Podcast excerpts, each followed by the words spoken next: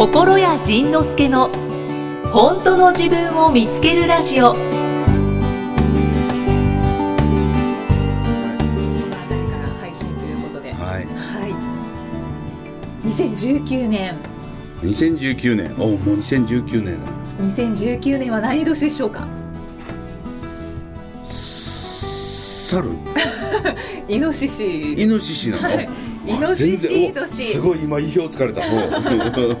去年は犬年でした、うん。はい、犬いいでイノシシ年、新年明けましてでおめでとうございます。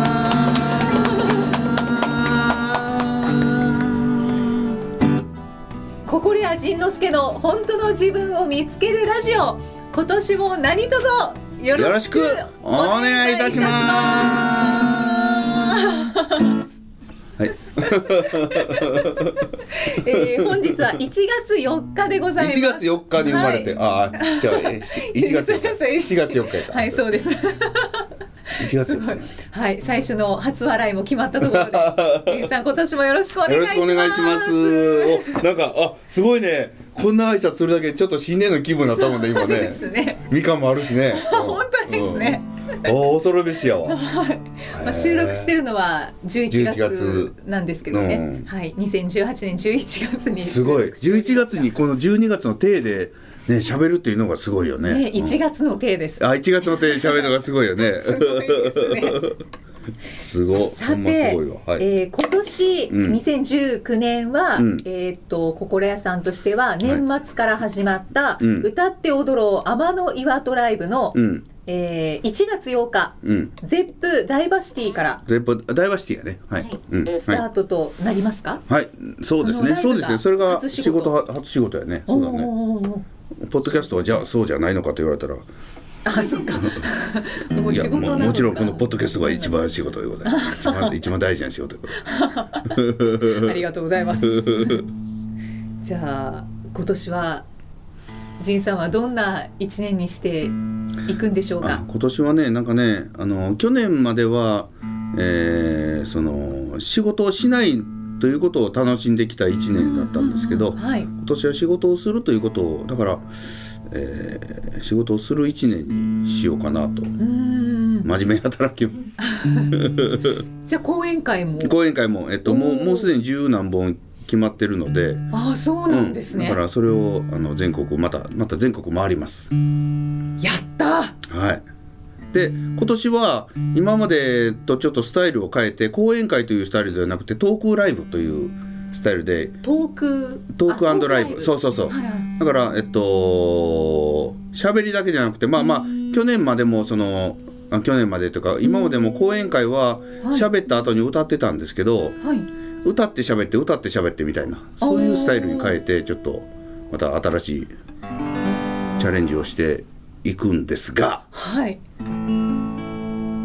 歌が結構多めになるってことですね。そう。うん歌が多めです。で、えー歌が多めって言ってもまあまああのギター一本で回るので今までのスタイルとそう変わりはないんですけど、今までは2時間近く歌って30分歌うみたいな感じだったんですけどはい。もうその歌う歌うと喋るの境目をなくしてしまうそんな感じであの2019年を回っていく。おーじゃあなんかこう突然歌が始まったりとかそうそうそうそうそうそう。突然ずっと喋ったりとかそうそうそう。あ例えばあのお芝居なんかお芝居その劇場のお芝居とかっていうのは、まあ、ずっとセリフが続いてねストーリーが進んでいくじゃないですか、ーはい。でもミュージカルっていうのは突然歌うじゃないですか。喋ってる途中突然歌に変わる。だからあんなイメージでなんか喋ってたなと思ったらなんか急に歌いだしたな、あでまたまた喋ってるな。あまた歌いだしたな。あまたちょっと歌が続いたな。あまた喋ってるなみたいな、うん。そんなそんな感じでそのフリースタイルでやっていこうかなと思っています。新たな試みで。そう。で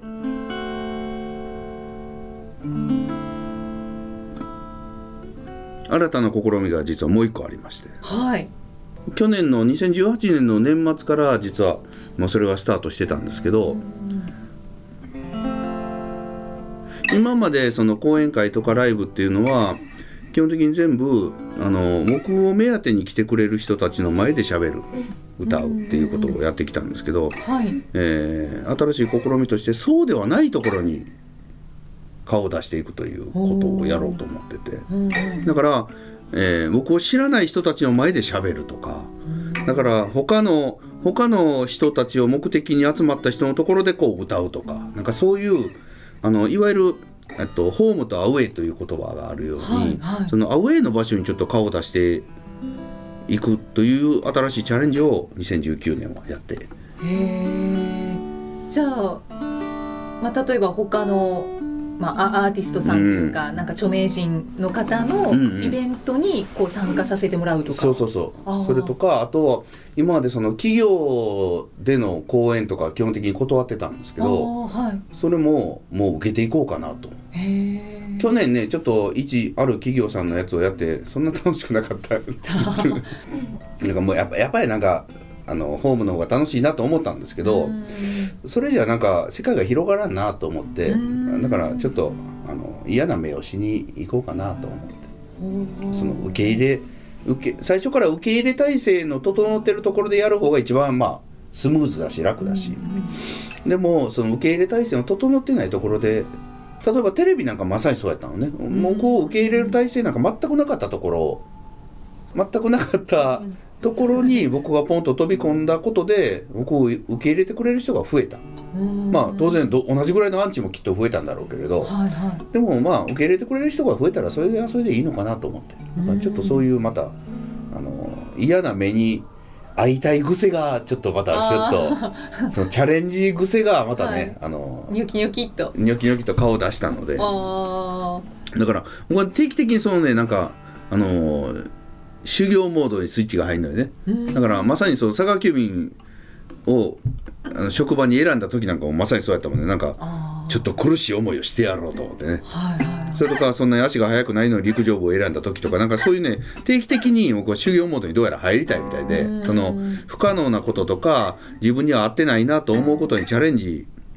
できっとそれにチャレンジしたら嫌な思いをするんだろうなと思うところにチャレンジをしたくなる癖がどうやらあるので。だからちょっと今年は。えー、じゃあいろんなところで見られるわけですね。ね。心屋さん。そうそうそうそう。テレビでも見られる。テレビ呼んでくれへんからね行かれへんよね。テレビで誰も呼んでくれへんよね。なんでやろうね。おかしいな。うん。だ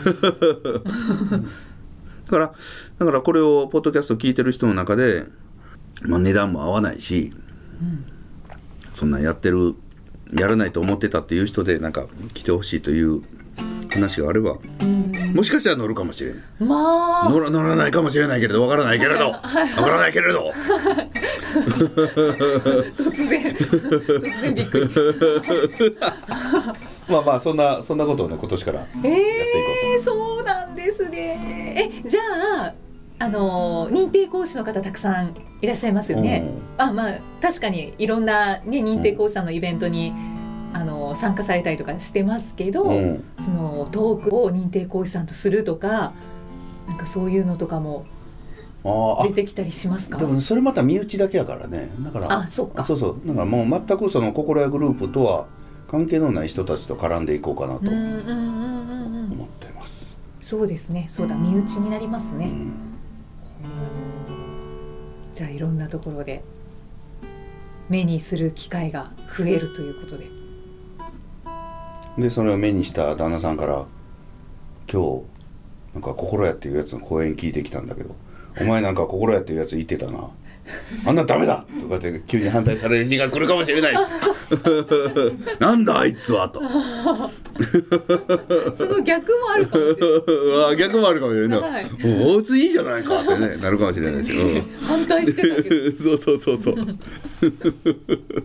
わあ楽しみです。あとは3月にうんオーストラリアでライブするんですよね。あそうだ忘れてた。そうだ、うん。3月にオーストラリアのボリスボリスベンでライブを初海外ライブですよね。やります、だから、うん、また今年はまあ今年はっていうかまあ常に何やか言いながら常に新しいチャレンジばっかりのね。だから、あの2018年に海外ばっかり行ってたのもあれも新しいチャレンジだしね。そうですね。仕事をビートル以外基本にやらないっていうのもチャレンジだったしね、うん。だからそういうやっぱりね僕ねずっとチャレンジしたいんだろうね。変態やね。だと思う、うん、いろいろ味わいたい。わいろいろ味わいたいな。かりました。じゃあ今年も、今年もというか今年はうん。より、うん。えーいろんな活動をはい。されるというのを楽しみにしております。はい。いっぱいアンチを増やしていきます。増やしていきましょう。イエイ。イエイで1月4日で、うん。あのもう本当に新年なので、はい。まあ、この次の回の配信にもこうつながっていくかもしれないんですけれど、うん。新年といえば神社やお寺に初詣に行きますので、おおそうですね、はい、うん。心屋さんは神社によく行かれてるのでうん。なんか神社の話をしてみるのはどうかなって思ったんでなるほど。すけどこの間ねその心屋さんはよく神社行ってますけどなんで行ってるんですかって聞かれて。はい知らん。知らんよね。知らんね。なんなんでイキさん仕事してるんですかみたいな話で。なんで歌歌ってるんだよ。だからなんでしてるんですかって言われたらなんで神社行ってるんですかって言われたらなんかす、す良さげな感じがするから。あと年末に神社に行っても何も感じないって言ってましたよね。そうやね 僕ね神社行っても何も感じひんの なんか。なんか写真に写り込んだりとかないんですか？映り込んだりとか光の不思議な写真が撮れるとかはい。竜が映ったとか、ない。なんか偶然シンクロニシティが起きたとかないもんねなんかこの場所感じたとか。感じないね。なぜだ？なぜだ？全く。で全くわからないのに行くわけよね。で全くわからないけれどそういう話を聞くのは大好きで、ということは自分には見えてない聞こえてないだけでそういうものはやっぱあると思うから、だから自分が見えてない聞こえないけれどもそういうところに顔を出すのもいいことなんだろうなと思って顔を出すしやっぱり気持ちがいい場所多いしね、うん、あそうですね、気持ちいいですよね。だからうーんそのそういうところに顔を出して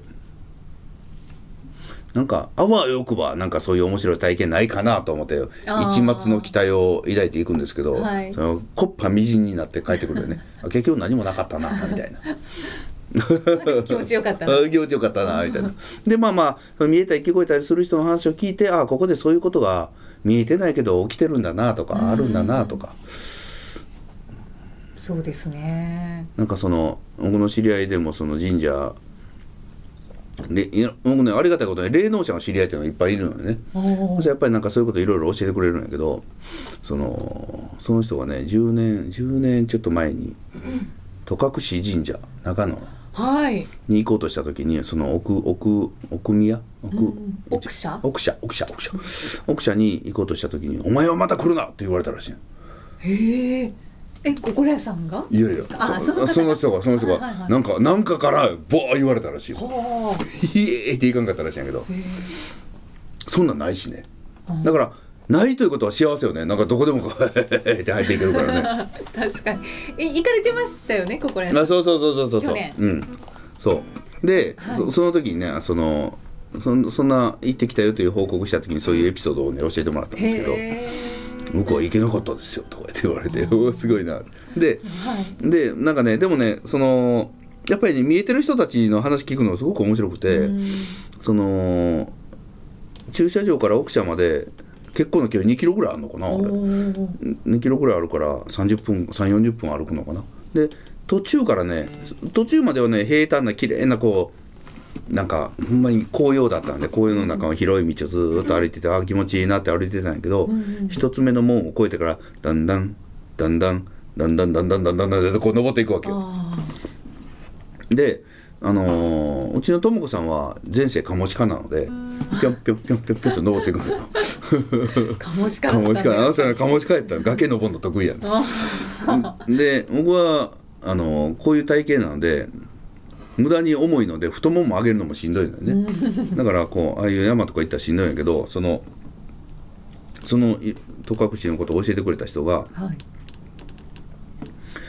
あのー仁さんはその戸隠行く参道の途中で楽になりますからって言われたでそれ行く前やったから聞いててへえって思ってたんやけど で、まあ、当日行ってずっと歩いててもうそんなんすっかり忘れてるわけよ。はいですっかり忘れてる最中にその真ん中の門をこう越えて、もっとだんだんだんだんこう上がっていくところでうちのとも子さんを見ててあることに気がついたのよ。うんあっと思って気がついたの。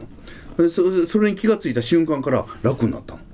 へえ。で帰ってきて行ってきたよって聞いたら途中から楽になったでしょって言われて楽になったと思ってはいびっくりしたの。はい。何がきっかけだったんですか？秘密。えー、何何？キーワードは遠慮というキーワードではい。僕ね歩く時に足音を立てないように歩く癖があるあーあー言ってましたよの、ね、うん。だからこういう上下階のある建物とかマンションとかでは下にどんどんという足音が聞こえないよううにん、注意するの。そのお行儀いいモード迷惑をかけないモードが結構入っててそれはやっぱりねあのうちの母親の影響なんだけど、でもうちのとも子さんは家の中でもバタバタバタどんどんどんどんって歩くの。うんうんはい。でなんか旅先行ってベッドとか見つけたら上で跳ねたりするの。ほほほほこっちはドキドキするんだけど。でその戸隠のその階段登っててもはい。僕はねそのとも子さんの歩き方を見た時に思ったの。あ僕は外でさえ階段に足をつく時にうんそっと置いてるって気がついたうーの、ん。ななんなら音を立てないように登ろうとしてる、うんうん。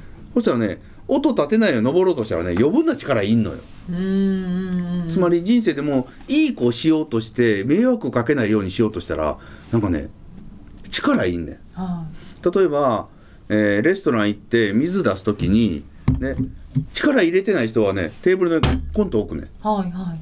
でもあの丁寧な人は小指ポンと当ててそっと置くの。あこの違い。あはいはい。で僕はこの小指派だったのよ。うんうん。でも全然気にせずにポンと置く人も当然いるわけで。そうですね、うん、でそのとも子さん見てた時にとも子さんはドーム派で、うんうん。僕は小指派なのね、だからあそうかもう今ま今までのようにこんなにそんなに人に優しく気を使って迷惑をかけないように不快にさせないように丁寧に丁寧にまあそれは大事なんだけれど、うんしすぎると自分が疲れるんだってことは分かったのうんうん。でしかもそういうことできる自分が気を使える自分がいいなと思ってたけどもうもうそれももういいやと思って、うん。もう戸隠だし外だしどんどんと、うん、普通に足をボン上げて下ろして上げて下ろして登ろうと思って登ったら全然しんどくないことに気がついた、はいはいはい。それで気づいたんですね。はあ。じゃあ随分楽にうん。上まで登って、そうそうそう。って分かった。だからねなんかやっぱりそのだからそういうことを見える人分かる人にねいろいろ教えてもらうことがねとても好きなので。でその上でまた神社行くと面白かったりする。でその人があでもあこれはあこれはちょっと言われへんので言わ言わないですけどまたまたまた収録終わってから言おう。あわかりますこうねそのいろいろ面白かったのよ。その戸隠じゃなくて？戸隠じゃなくて。そその方の話ですか？もうねやばいぐらい面白いのよ。まあでもねそのやばいぐらい面白いんやけどそのねちょっとそのやっぱり言っていいことで言ったらあかんことがいっぱいあるらしいから、うん。実は戸隠はあのちょうどあれ10月に行かれてましたよね去年の。で私はちょうどそのフェイスブックを見てあ心屋さん戸隠行ったんだっていうのに知ったんですけどその前日にちょっと知り合いから教えてもらった占いに私行ってたんですね。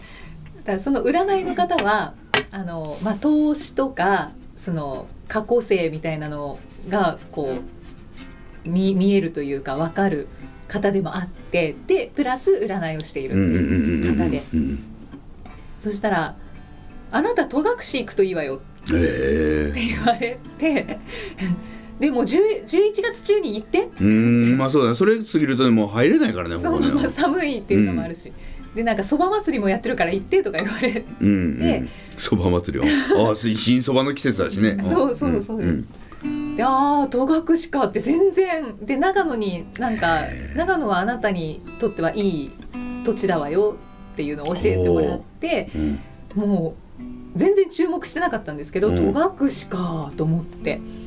そしたらおお僕は言ってるわけや。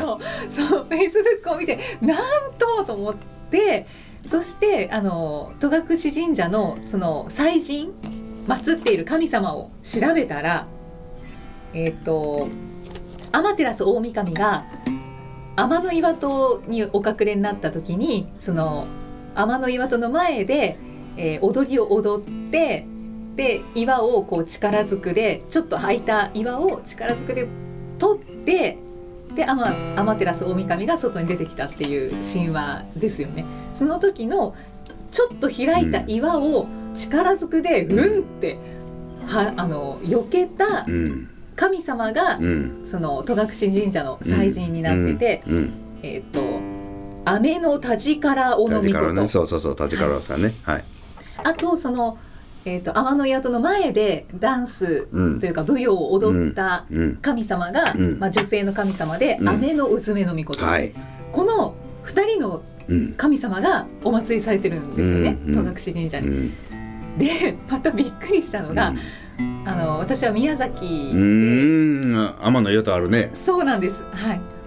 で高千穂に去年の7月に行った時に、うん。お土産でこの雨の田力尾の御事と雨の娘の御事のうん。お面。うん。なるほど。を買ったんです。うん。で今家に飾ってるんですけど、うんわーっとうん。わーと思うね。つながった。でたまになんか拝んだりとかしてるんで来いよって言われてんのかなと思って、でまあちょっと今11月の初めなのでこれから行こう。とおーいってらっしゃ思ってるところなんですけど。いなるほどいいね。私神社いいかがですか？その神社自体は。あのねこれねはい。神神神社はねまあだから僕は詳しいわけじゃないけど受け売りなんだけど、はい。行ってから喋る方が面白いねこれああそうかそうか。ねここの神社はああだよこうだよっていうことをはい。聞いてから行くよりもうん行った後に聞く方が面白くてああそうですね。僕もねその戸隠参った後に行ってから聞いたことで衝撃を受けたやつがあるから「早く言ってよ!」って行く前に言ってよって思ったけどはい。行ってから言うからこれはいいんだって言われてああほんまやほんまやもうやめてって思ったことがあるから気になるよあで、はい。まあまあまああのざくっと言うとくとはい。戸隠行って、えー一番下に奉公社宝が光る社っていうのがあって、行けばいいのと奉公社とその奥社とはい。九頭龍社この3つだけでいいええそうなんですか？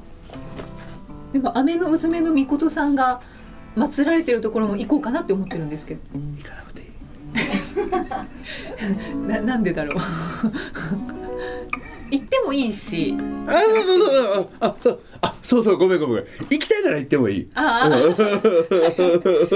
まあ戸隠に行くんだったらその奉公社と奥社と九頭龍神社の三つを行けば OK。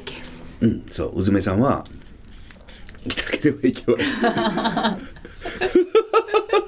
まあ芸の神様ですからね。行きたいって思いますよね。うん。わかりました。うん。じゃあやっぱりこれは行ってから話した方がいいですね。そう。行ってからどんなことをお祈りしたとかはい。聞くから。ででその奉公者っていうのは一番下に奉公者って宝が光る。はい。奉公者っていうのがあってそこは自分の輝きを認める場所なのね。自分の本来の輝きを認める場所。あで上の九頭竜者と奥者の方はその自分の輝きをどう使うかっていうことを宣言しに行く場所。だから一番下でまず受け取る受け取るその自分の自分の本来の力と自分の輝きを受け取って上でその輝きをどう使うのかということをこう宣言してくる。みたいな。そんな感じでちょっと受け取っておいていただければ。おおありがとうございます。あ行く目的がまたはっきりしました。ね。はでまあまああの楽しんできてください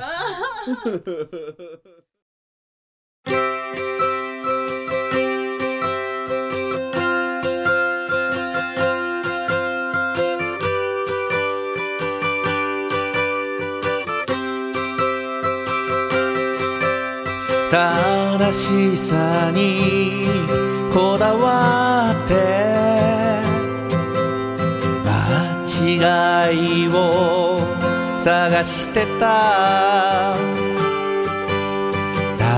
正しさにこだわって正解を求めてた。間違いを正し間違いと戦い。戦いに勝った時僕は一人なっていた。悪には悪の正しさがあるのだと人の数だけ正しさがあるのだと僕が正義の味方を気取らなくなった時初めて平和が訪れた。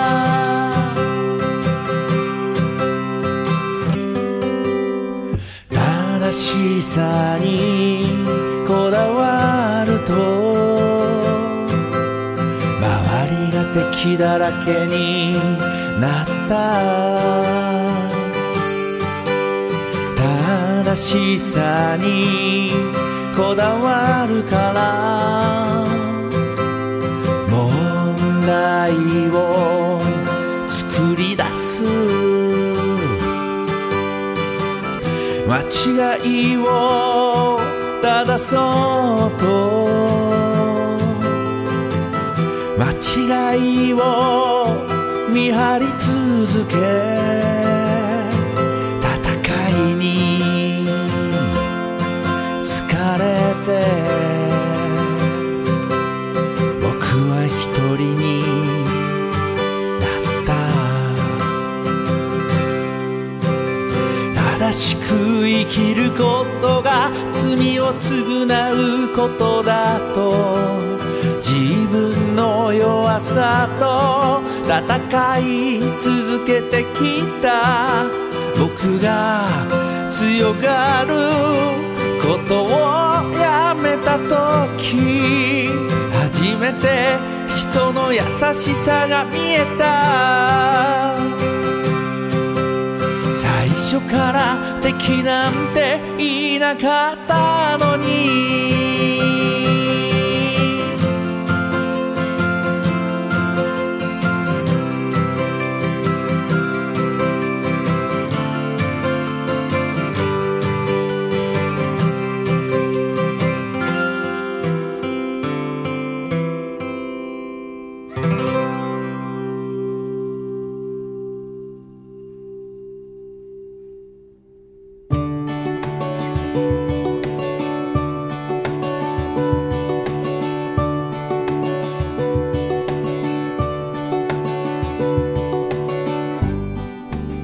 次回はどんな気づきのお話が出てくるのかお楽しみに